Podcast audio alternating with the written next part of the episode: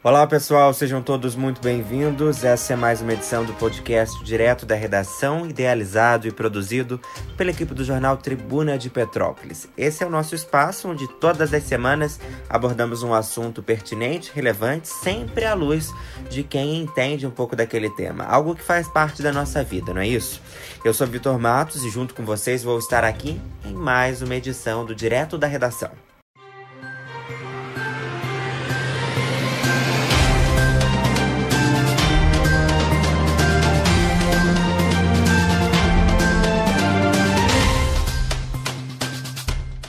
Nós abrimos o podcast de hoje ao som do Canto das Três Raças, que brilhantemente foi um presente para nós, vindo do Igor Og, que é petropolitano, jovem, negro e que também vem militando muito sobre a causa do racismo.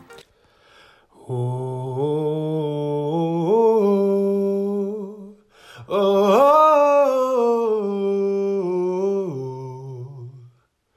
oh,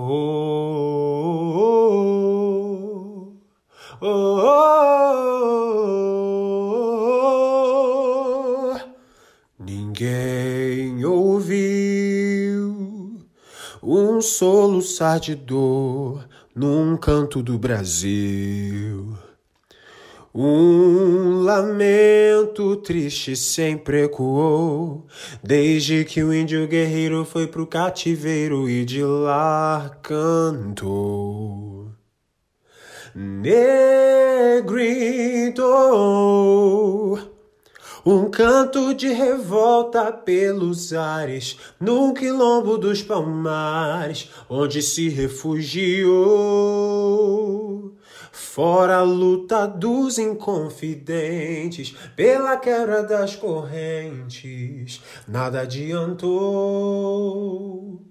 E de guerra em paz, de paz em guerra, todo o povo desta terra, quando pode cantar, cantar de dor. Oh, oh, oh, oh, oh,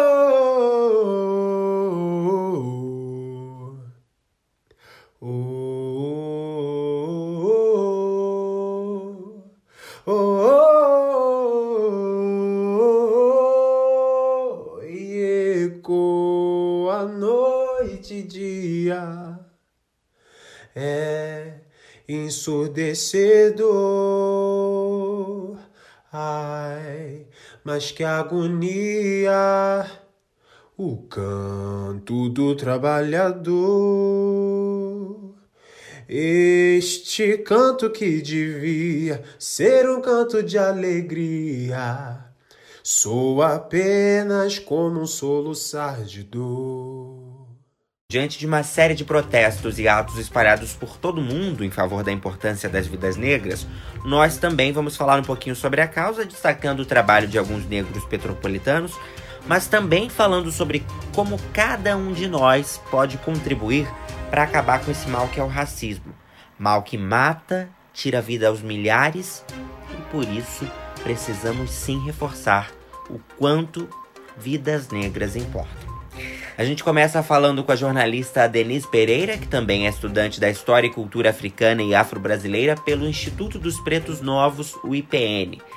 Denise, o primeiro ponto que a gente aborda aqui é um pouco do que é o racismo, como que isso se caracteriza na nossa sociedade e até atitudes que fazem de nós um racista. Você consegue explicar um pouquinho pra gente?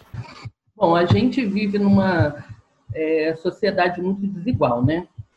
E aí a gente muitas vezes acha que a questão do racismo ela está muito voltada ao antigamente, né? Ah, porque o, o negro era, colocado no tronco, hoje em dia a gente não tem mais tronco, mas as pessoas negras continuam sendo as que mais morrem no Brasil, né?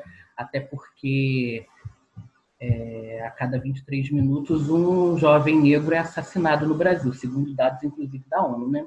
Uhum. E as questões das desigualdades. Então, assim, quando a gente fala em racismo, não é, a, não é somente né, o fato da pessoa negra ser é, xingada, ela ser humilhada, não é só essas questões. Né, que muitas vezes as pessoas pensam assim, ah, é, o seu, seu negro isso, seu negro aquilo, isso é racismo, né? isso é injúria racial, tem questões é, que as pessoas respondem na justiça, mas a gente tem diferentes formas, né? A gente ultimamente tem falado muito é, da questão do racismo estrutural, uhum. que é o que essa naturalização das ações, né? Das situações, das falas, de tudo, da vida cotidiana mesmo do brasileiro. E muitas vezes as pessoas não estão percebendo que, às vezes, numa fala dela, ela está sendo racista. Hoje em dia, por exemplo, com as redes sociais, né? Às vezes, no WhatsApp, numa com a família, vem uma pessoa, coloca lá um vídeo que está humilhando uma pessoa negra, rindo de uma pessoa negra. Isso é uma postura racista, Sim. né? E, ao mesmo tempo, quando a gente se cala também, a gente está do lado de quem, né? Então, eu acho que depende muito de nós, todos nós, porque muitas vezes as pessoas acham que a questão do racismo é uma questão do negro. Não, a questão do racismo é uma questão do branco. Uhum. Né? Porque o negro ele só sofre o racismo porque existe uma estrutura criada lá atrás né, por pessoas é, brancas porque até então o branco, o negro ele não se via como negro, né? Estavam lá, né, as pessoas no continente africano tinham seus reinos, né, os seus impérios, e ali tinham diferentes etnias. E aí, quando você tem um processo de escravização, é que aí começa né, essa, essa modificação, né? Ah, vou identificar esse grupo aqui. E aí sim começa essa identificação é, dizendo que fulano é negro, né? Um grupo étnico é negro. E aí foram vários grupos étnicos, diferentes lugares é, do continente africano que foram escravizados. E o racismo está presente até na fala, né? Algumas palavras que são usadas são completamente racistas, né? São termos como denegrir, feito nas coxas, meia tigela, que enfim, tem toda uma relação com um contexto de preconceito, né? De diminuição do, do povo negro, né, Denise? É o racismo linguístico porque às vezes a gente não se dá conta, porque durante muito tempo, muito tempo, as pessoas falaram coisas é, referentes ao negro, né? colocando o negro de uma forma estereotipada, de uma forma ruim. Né? Uhum. Por exemplo, essa questão do denegrir. Denegrir é tornar-se negro. Por que, que denegrir é algo ruim? Né? Uhum. É, a coisa tá preta. Né? E aí, até dentro de movimento negro, as pessoas até brincam, se a coisa tá preta é porque a coisa tá boa. Isso é maravilhosa. Então, então, é esse tipo de coisa que a gente tem que prestar atenção. Não é a gente, oh meu Deus, vou mudar da noite para o dia, mas você tem que prestar atenção. Eu acho que o que mais é, é, é válido hoje a gente entender é que a gente vive numa sociedade racista, nós crescemos nessa sociedade racista, então, obviamente, as atitudes acabam sendo racistas. Então, por isso que a gente tem que prestar atenção no que nós falamos, é, nas nossas atitudes, para que a gente vá desconstruindo. Olha, eu falo isso aqui, não é legal. Né? Tanta coisa, por exemplo, quantas vezes é, quando a gente era novo e ouvia, ah, isso é coisa de preto. Né? Hoje em dia, não é uma coisa que você costuma ouvir porque as pessoas uhum. já foram aprendendo e entendendo que aquilo ali não é uma coisa boa. Ah, ele é negro, mas com alma branca. Ué, por quê? A pessoa não pode ser negra e, é, e ser bacana? O que, que uma coisa tem a ver com a outra, né? É. São coisas que acabaram ficando para trás e hoje em dia as pessoas é, conseguem perceber que isso é algo racista. Agora, é importante a gente falar que isso não é uma questão de mimimi, né? Quando você falou essa questão do mimimi, é muito importante também, porque quem não quer ouvir é que fala mimimi. Porque quem de fato está afim de ouvir, ué, mas por que, que você está falando isso? Mas isso te incomoda por quê? É o mínimo. Então ouça, busque é, conhecimento, busque entender e não simplesmente desfazer da dor do outro. Até porque a questão racial, ela está ali, o preconceito, ele está em números, né? Ou seja, o maior número de pessoas assassinadas, né? São negros, a cada 23 minutos um negro é assassinado. É, você vê que a questão, por mais que o negro seja 56%, né? 56,10% é, de negros no, no Brasil, segundo o IBGE, você vê que quando a gente vai falar de desemprego, o negro está tá ali é, em maior número. Quando a gente vai falar a questão dos salários, é o que recebe os menores salários. E, e assim, mesmo que eles estejam, é, consigam é, o ensino superior, né? Por exemplo, eu tenho um dado aqui que é do PNAD de 2019, que mostra que a diferença salarial entre negros e brancos é de 45%. Nossa. E se for para o ensino superior, a diferença continua grande, diminui um pouco, mas está em 31% do salário, 31% a diferença. Então, assim, por mais que estude também, então não pode dizer assim, ah, ele não está ali qualificado, ele não tem a faculdade. Existe também, né? E aí o racismo vem novamente na hora que o negro recebe menos, na hora que a pessoa acredita que o negro não vai ter capacidade. Então, se tem duas pessoas ali, um negro, um branco concorrendo, provavelmente aquela vaga vai ser da pessoa branca, né? Então, tudo isso a gente tem que pensar e avaliar antes de virar e dizer, olha, isso é mimimi. Né? Se fosse mimimi, a gente, no mínimo, ia ter que ter uma igualdade, né? Para a gente poder partir do mesmo lugar e aí dizer, olha, esse aqui não não estava muito afim, e que não é, o, não é o caso, né?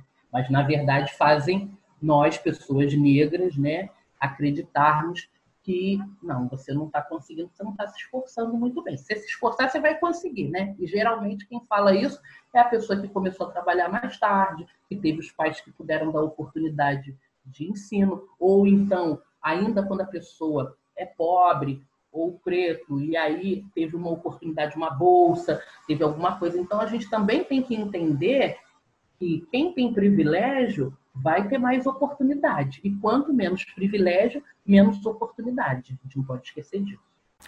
Essa é uma luta que não começou agora. São mais de 500 anos de movimento, de resistência, de povos que perderam suas vidas em busca de revolução.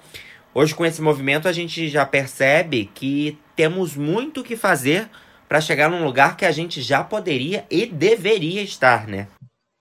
É, é, sempre muita luta, né? História de muita resistência o tempo todo, né? É sempre é quilombo, é revolta, é revolta das Carrancas, revolta de Manuel Congo, é, levante dos Jangadeiros, Dragão do Mar, até o próprio samba da, da Mangueira, do Carnaval do ano passado, né? Do ano de 2019 vinha falando de vários nomes assim importantíssimos que às vezes a gente não, não fala, né?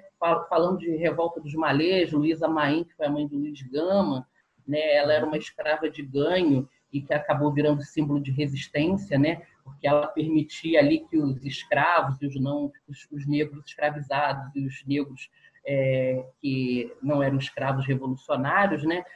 Pudessem trocar bilhete para a organização da Revolta dos Malês, que foi uma revolta que se deu na Bahia e foi até protagonizada por negros muçulmanos e tal, e que tinha o objetivo de libertação dos escravos, né?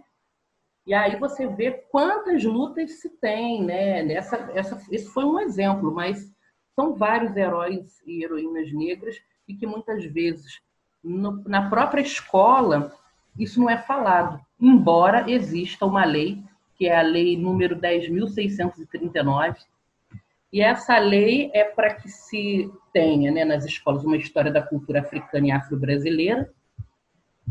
Só que, infelizmente, é, como a gente às vezes acaba caindo naquela, em várias situações, né? seja o professor que não teve condições de se preparar, ou a escola que não deu condições do professor se preparar, porque é isso, né? Porque também a gente fica colocando a culpa no professor. Não, a gente tem Sim. como é, governo, estado, é, município, é, governo federal, tem que preparar esses profissionais para que eles possam estar aptos para ter conhecimento.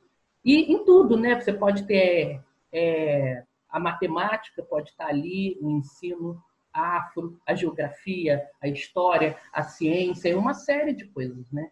Para que a gente né, principalmente nossas crianças, possam ter uma outra cabeça, né? Com toda certeza. É... A gente tem um movimento muito crescente na internet, principalmente com os últimos acontecimentos, mas é importante a gente explicar o que cada um de nós pode fazer para contribuir. É, é uma mudança de hábitos, de conduta, né? Buscar se inteirar sobre o assunto, não ficar apenas em palavras e posts nas redes sociais, né, Denise? É, eu acho assim, é importante é, esse, esse movimento nas redes sociais, né? Porque eu acho que as redes dão essa possibilidade das pessoas terem mais informação. Então, é claro, você colocou lá, postou, deu sua opinião, mas eu acho que não basta só isso, né? É o que você falou, a gente precisa ter um pouquinho de ação. Então, assim, ah, mas eu estou em casa, como é que eu vou fazer? Ué, mas eu posso seguir pessoas pretas. Quando eu olho para minha rede social, né? Quantas pessoas negras ali eu estou seguindo? Sim. Isso é uma coisa importante, né? E aí você pode seguir por diferentes motivos. Porque a pessoa é, é ator ou é atriz, cantor ou cantora, porque é um intelectual, porque é um escritor, né? Então, tudo isso a gente tem que estar muito atento. E a gente sabe que as redes sociais proporciona muito mais facilidade para a gente é, ter acesso né, a diferentes nomes, né? Por exemplo, eu faço parte de um grupo, de um coletivo negro chamado Potências Negras. Uhum. Então, a gente é, tem essa página, arroba Potências Negras, e que ali a gente procura né, falar das pessoas negras, mas a gente também procura fazer denúncias. E não só a gente, não, tem uma série de pessoas. Né? Você vê que tem a Tia Má, que é a Maíra Azevedo, ela é jornalista, está sempre falando da questão do negro, a De Júnior, a Flávia Oliveira, jornalista também, de Jamila Ribeiro, Preta Rara, que é historiadora também, é, a Asa Angélica, que se escreve A-Z-A-N-J-R-I, que é da, da, literatura africana, doutora, assim como a Catiuxa Ribeiro, que é filósofa africana, né, também tem doutorado.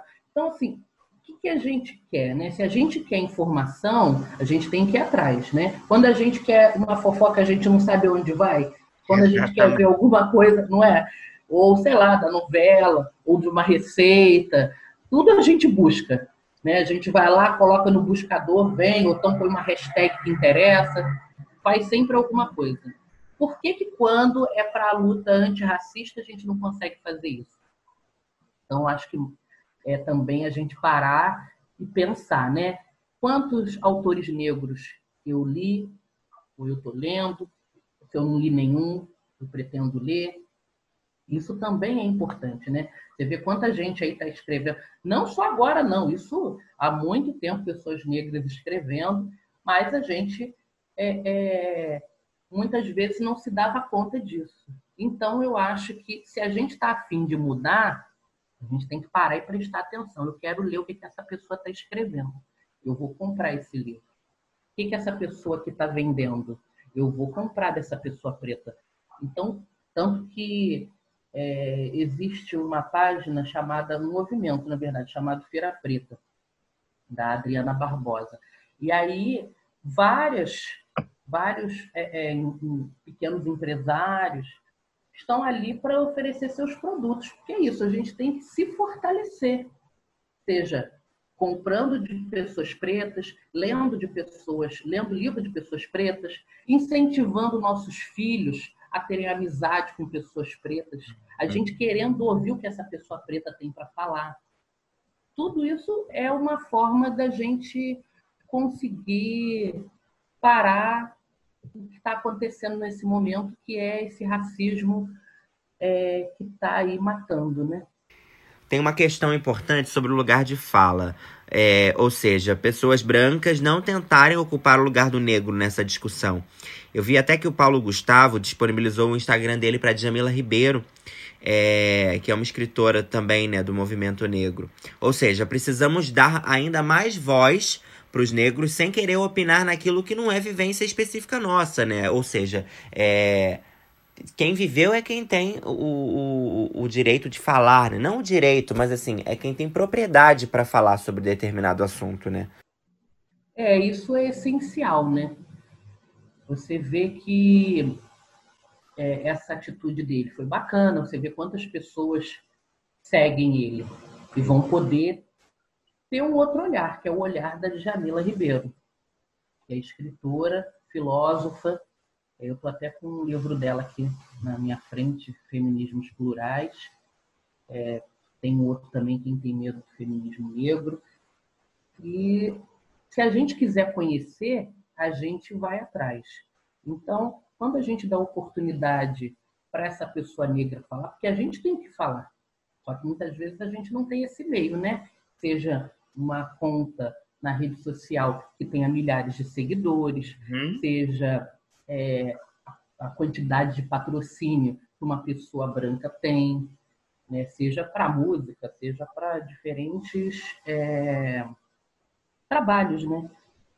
Então eu acho que a gente tem que estar sempre pensando em dar essa voz, ouvir também o que essa pessoa quer dizer e não querer dizer o que ela acredita, entendeu? Que aí começa a ficar errado. Ah, eu acho que eu acho que tem que ser assim, eu acho que tem que ser dessa forma. Você está errado que o esquema de que ou é mimimi ou então eu sei mais do que você. E aí o, o, negro ele fala muito da própria experiência também, né? Claro que cada experiência é única, cada um tem a sua história, mas muitas coisas se repetem quando a gente se fala, quando a gente fala do racismo.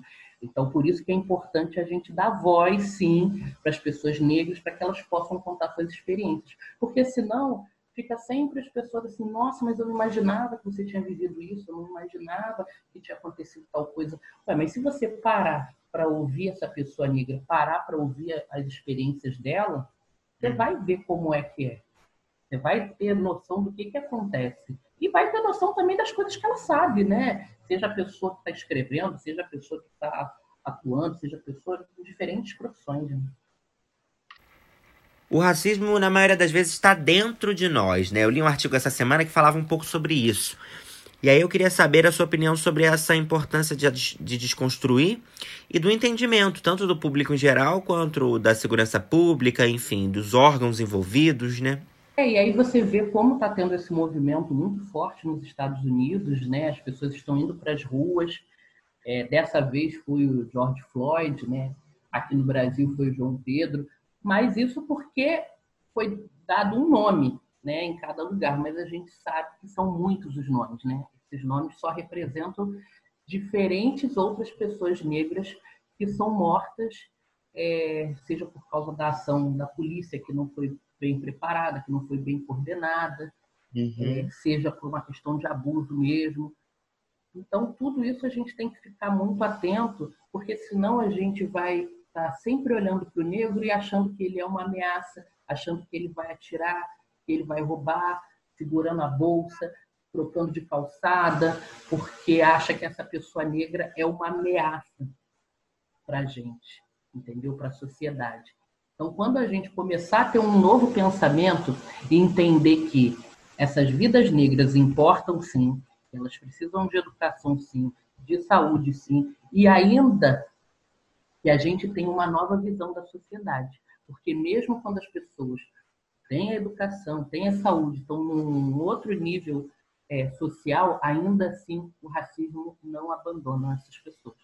Continua vivendo o racismo independentemente da classe social. Agora, claro, são de formas diferentes, né? obviamente, mas não é por isso que ele vai deixar de ocorrer.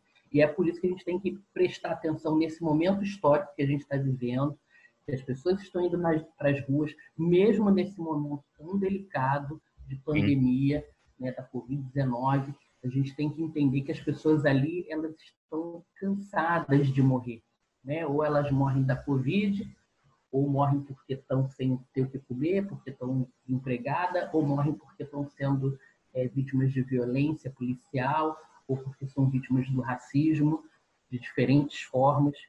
Então a gente tem que ficar muito atento para esse movimento de agora e se mexer, né? Outro assunto importante quando a gente fala é, de racismo são contratação de pessoas, né? É, é difícil ver negros em cargos de chefia, você vê que, que, que eles são colocados como subalternos na maioria das vezes, ou seja, há o que se fazer também para quem é líder, para quem está aí em grandes empresas, mudar um pouco dessa realidade. Verdade. Cabe a quem está nas grandes empresas, nas pequenas empresas, na média, nas médias empresas, micro, estar atento a isso e contratar pessoas negras.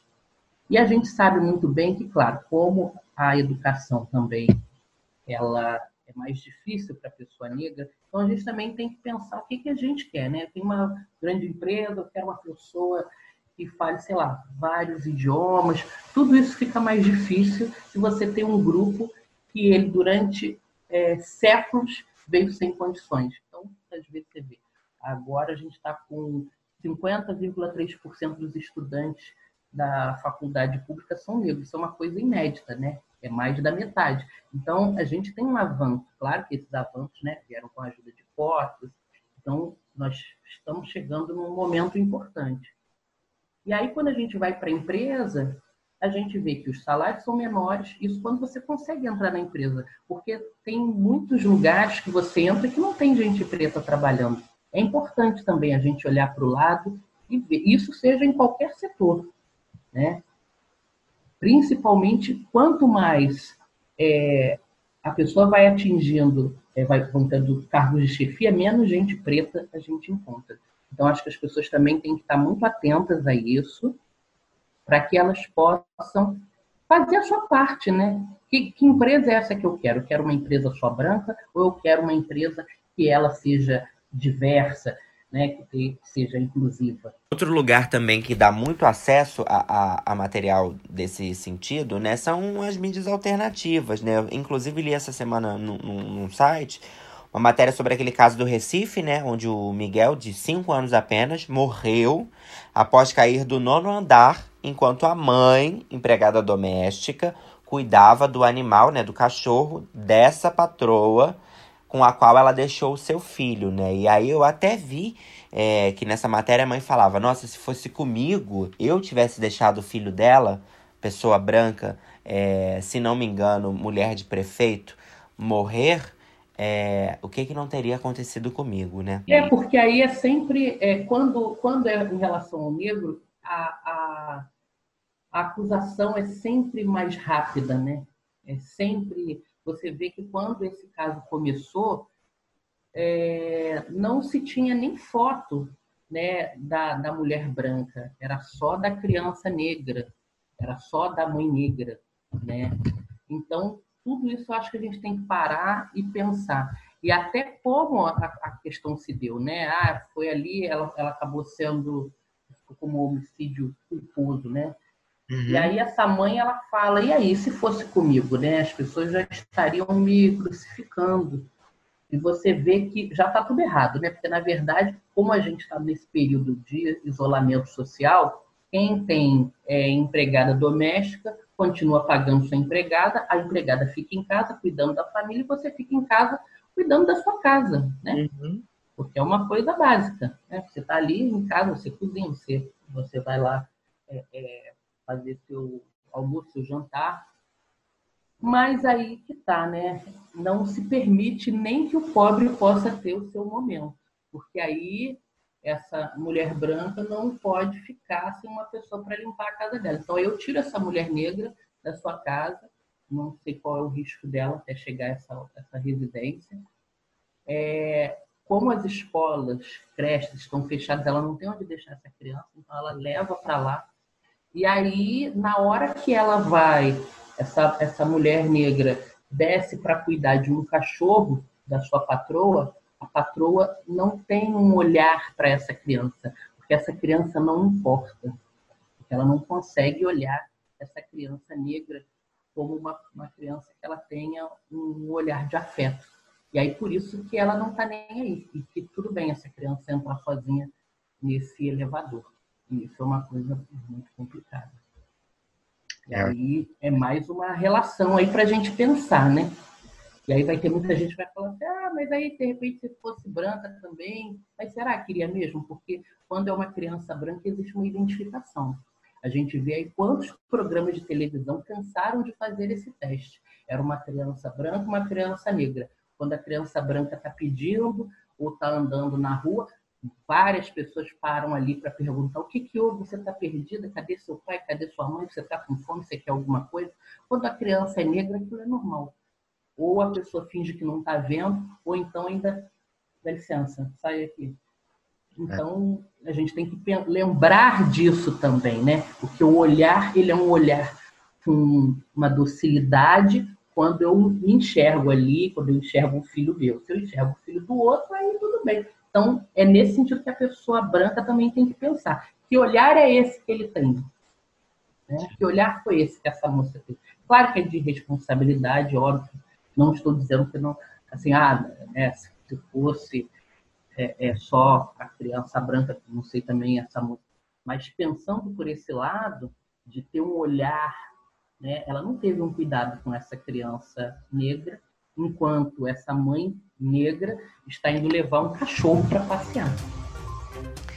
Denise, muito obrigado pela sua participação com a gente aqui no podcast Direto da Redação, nesse tema que a gente poderia ficar horas falando, né?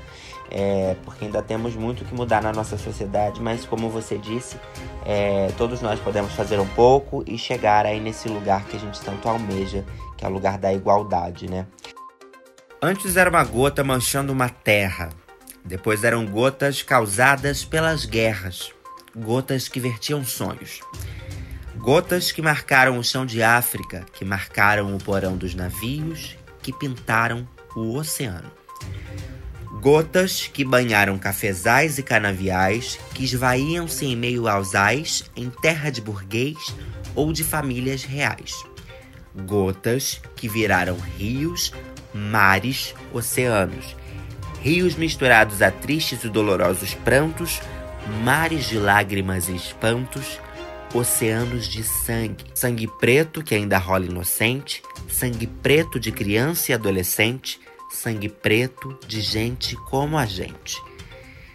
Pingam aos montes das mãos do Estado assassino que vive do sangue preto embebido, matando meu povo há muito esquecido.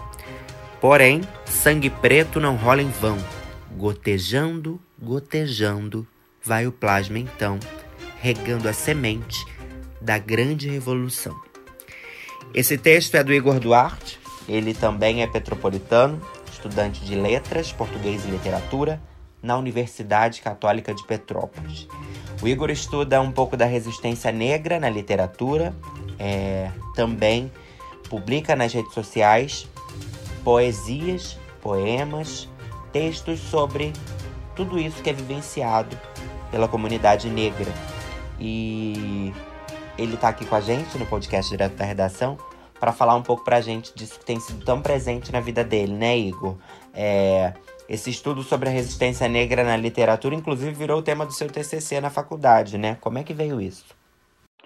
Bom, é, eu costumo falar que não fui eu, né, que quem escolheu meu tema. O meu tema me escolheu porque a, a princípio eu falaria sobre outra coisa totalmente diferente e um dia assim, eu acordei e veio na, na, minha mente falar sobre a resistência negra, né, resistência preta dentro da poesia.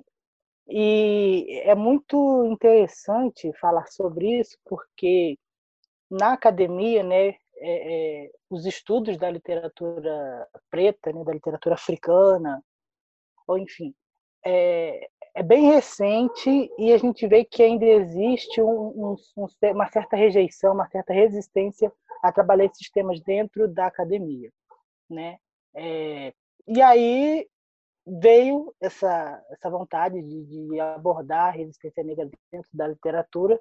Eu trabalho com literatura comparada, então eu trabalho no autor é, de Angola e um autor brasileiro, né? Eu trabalho Agostinho Neto e Ney Lopes, e eu tento é, abordar essa questão da resistência dentro dessas literaturas, né? Porque nós costumamos ver poemas, né, de, de, de amor, poemas com várias temáticas assim. E essa questão de trazer a resistência negra é muito interessante porque dentro da poesia desses caras a gente vê uma resistência, sabe? A resistência ao opressor, a resistência face ao colonialismo que, que eu trabalho na, na, literatura, na literatura angolana, é, a resistência ao apagamento, sabe, da identidade do preto, tanto do angolano quanto do preto diaspórico, do preto afro-brasileiro. Então eu achei muito pertinente, sabe, trabalhar essa questão para que essas vozes insubmissas dentro dessas poesias pudessem ser vistas, né, pudessem ser ouvidas, tanto é, de uma forma analítica na poesia angolana, né, que, que era pré-independência angolana, que é o, o, que eu trabalho com Agostinho Neto, e tanto dessa poesia é, mais contemporânea, né, que o Ney Lopes trabalha, e essa questão do, do, do resgate, sabe, da identidade, da memória, da cultura preta aqui no Brasil muito do que a gente vivencia atualmente, né? Com as pessoas colocando para fora isso tudo que a gente vem vivendo, né, Igor? Sim. É, o, a morte né, de, de pretos, infelizmente, é uma coisa que normalizou-se, né, infelizmente. Não é uma coisa comum, então se tornou meio que banal. Então esses movimentos né, que, que têm crescido, e é bom que cresçam e que divulguem né, para que essa. Como é que eu posso explicar? Essa nova forma de, de opressão que existe ao, ao preto hoje em dia possa ser quebrada, possa ser desmantelada, assim como era a opressão né, na, na, na, nos países de África, que eram colônias, aqui no Brasil mesmo, na época da escravidão. E é muito necessário isso, porque esses movimentos, eles é, é, surgindo né, nas mídias, essas vozes pretas começam a ecoar, né, porque é até um, um questionamento que eu fiz esses dias nas minhas redes sociais. Muitas vezes nós falamos que é preciso dar voz ao povo preto. Uhum. Porém, o povo preto já tem voz há muito tempo, sabe? Nós, nós falamos, né, o povo preto fala sobre essa questão da liberdade, essa questão de, da, da sua cultura, da sua existência, da importância da sua vida há muito tempo. Então, nós não precisamos de que nos deem voz, porque isso nos coloca numa, numa posição de subserviência, sabe? Sempre numa posição de dependência de alguém que está acima de nós. Uhum. O preto precisa de visibilidade e é essa visibilidade que está acontecendo agora, dos movimentos aparecendo, de, de pensadores pretos que, que, estão aparecendo no Facebook, no Instagram, falando sobre essas temáticas que é muito relevante e muito necessário nos dias de hoje. Agora, essa questão das poesias nas redes sociais. A inspiração vem ou você vai desenvolvendo com base nos seus estudos? Pois é, eu costumo dizer que eu sou um poeta amador. Né? A, a inspiração vem, né? não é uma, uma coisa premeditada, não é uma coisa que eu sempre falo assim, ah, hoje eu vou escrever poesia. Sabe? É uma coisa que ela surge, a inspiração vem, eu posso estar dentro do ônibus, eu posso estar em casa, eu posso estar na faculdade, né, é, tendo aula, enfim, ela surge e aí eu corro no celular, né, vou no, no Word, começo a digitar ali uhum. e depois quando eu tenho um tempinho eu paro, eu releio, eu refaço, eu faço os ajustes necessários e eu posto.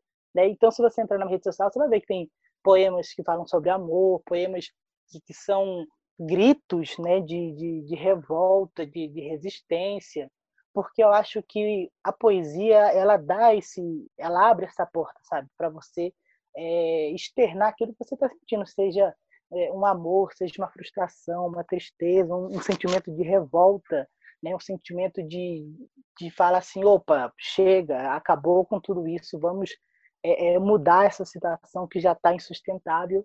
Então eu uso a poesia para externar esses sentimentos que, que vêm, que tomam conta de mim naquele momento da escrita. A gente pode dizer que tem uma expectativa agora com esse movimento que a gente vem vivendo? Então, é, acho que as circunstâncias que o povo preto vive meio que faz com que as nossas é, expectativas sejam, como eu posso dizer, mais urgentes, sabe? Eu não, a gente não tem tempo para é, pensar como vai ser daqui a 10 anos, como vai ser daqui a 20 anos, porque as nossas pautas são urgentes, sabe? Uhum. Então, eu, eu espero que tudo isso que, que esteja acontecendo, né, as pessoas que estão aderindo, né, que estão subindo tags, estão compartilhando, realmente se conscientizem disso, né? Que as pessoas brancas se conscientizem do seu privilégio, se conscientizem é, da importância de, de dar visibilidade às pessoas pretas que estão é, é, colocando, né, externando a, a, sua revolta, a sua tristeza, a sua angústia, porque é angustiante você ser uma pessoa preta nos dias de hoje, sabe? Você sai, a gente sai, a gente não sabe se a gente vai voltar, porque né, é uma série de fatores que, que nos envolve, a gente tem que andar sempre bem arrumado, bem alinhado, com todos os documentos, tentando manter uma aparência aceitável, né, que foi ditada para a gente ali, para a gente seguir. Então, é muito complicado. E eu espero que esses movimentos, essas insurreições que essas, essa revolta toda, né, que tem surgido e que tem tem sido vista no, nos jornais, nas redes sociais, em todos os veículos de comunicação, que isso desperte é, as pessoas que até então não tinham um olhar voltado para essas questões, para essas pautas, e que isso seja uma mola propulsora, sabe, para gerar uma mudança urgente, né, para ontem, na questão social, na questão do, do, do, do racismo estrutural, na questão da marginalização do povo preto, na questão da segurança do povo preto, na questão do genocídio preto que acontece, sabe? Então, eu espero muito que esses movimentos que, que não surgiram agora, que já existiam, mas que agora apareceram por causa de, um, de uma série de fatores que têm é, acontecido, eu espero que eles sirvam, sabe, de, dessa, de, dessa mola propulsora, de escancarar as portas e, e dar um basta nisso que está acontecendo, para que as autoridades, para que o governo olhe para o povo preto que compõe a maior parte da população brasileira uhum. e que não pode continuar vivendo da forma que tem vivido nos últimos anos. Né? E que a nossa voz ecoe, né? Seja em poesia, canção, protesto. O que a gente não pode é ficar calado, né? Que ecoe e que seja ouvida, né? Que as pessoas não, não façam ouvido de mercador, que quem compete tomar as providências cabíveis não tampe os ouvidos e finja que não está acontecendo nada, né? Que essa voz ecoe e que seja ouvida para que venha gerar mudanças. Porque não adianta, né, ter tanta gente falando e as pessoas não querendo escutar, porque é diferente quando ninguém fala e obviamente você não escuta e de quando alguém está falando, mas você não quer ouvir aquilo, então você faz ouvido de mercador e finge, né, ignora como se nada tivesse acontecendo. Muito obrigado, Igor, também pela sua contribuição, por doar um pouquinho do seu tempo. Agradecendo mais uma vez também a jornalista Denise Pereira, ao Igor Og, que também mandou pra gente a canção que abrimos esse podcast. E se há alguma coisa que a gente pode dizer para terminar essa edição é, é todos nós podemos sim contribuir para esse movimento de igualdade, de valorização da, das vidas, né? E de extinção do preconceito. A gente precisa mudar os nossos hábitos, mudar a nossa mente, mudar as nossas atitudes e posturas para que a gente tenha uma sociedade mais igual, mais justa e que a gente possa reduzir esses números tão gritantes de mortes e de vidas negras perdidas, né? É, se há algo que nós podemos dizer para encerrar esse podcast é: vidas negras importam, sim, e muito. Obrigado pela sua audiência. Na próxima semana estamos juntos com mais um assunto pertinente e relevante, sempre à luz de quem entende do tema. Eu me despeço, lembrando que você pode ouvir as nossas edições sempre pelo Anchor, pelo Spotify, no site tribunadepetrópolis.com.br, além de sugerir temas para nós através das nossas redes sociais. Obrigado pela sua companhia, estamos juntos, juízo, se cuidem e até a próxima.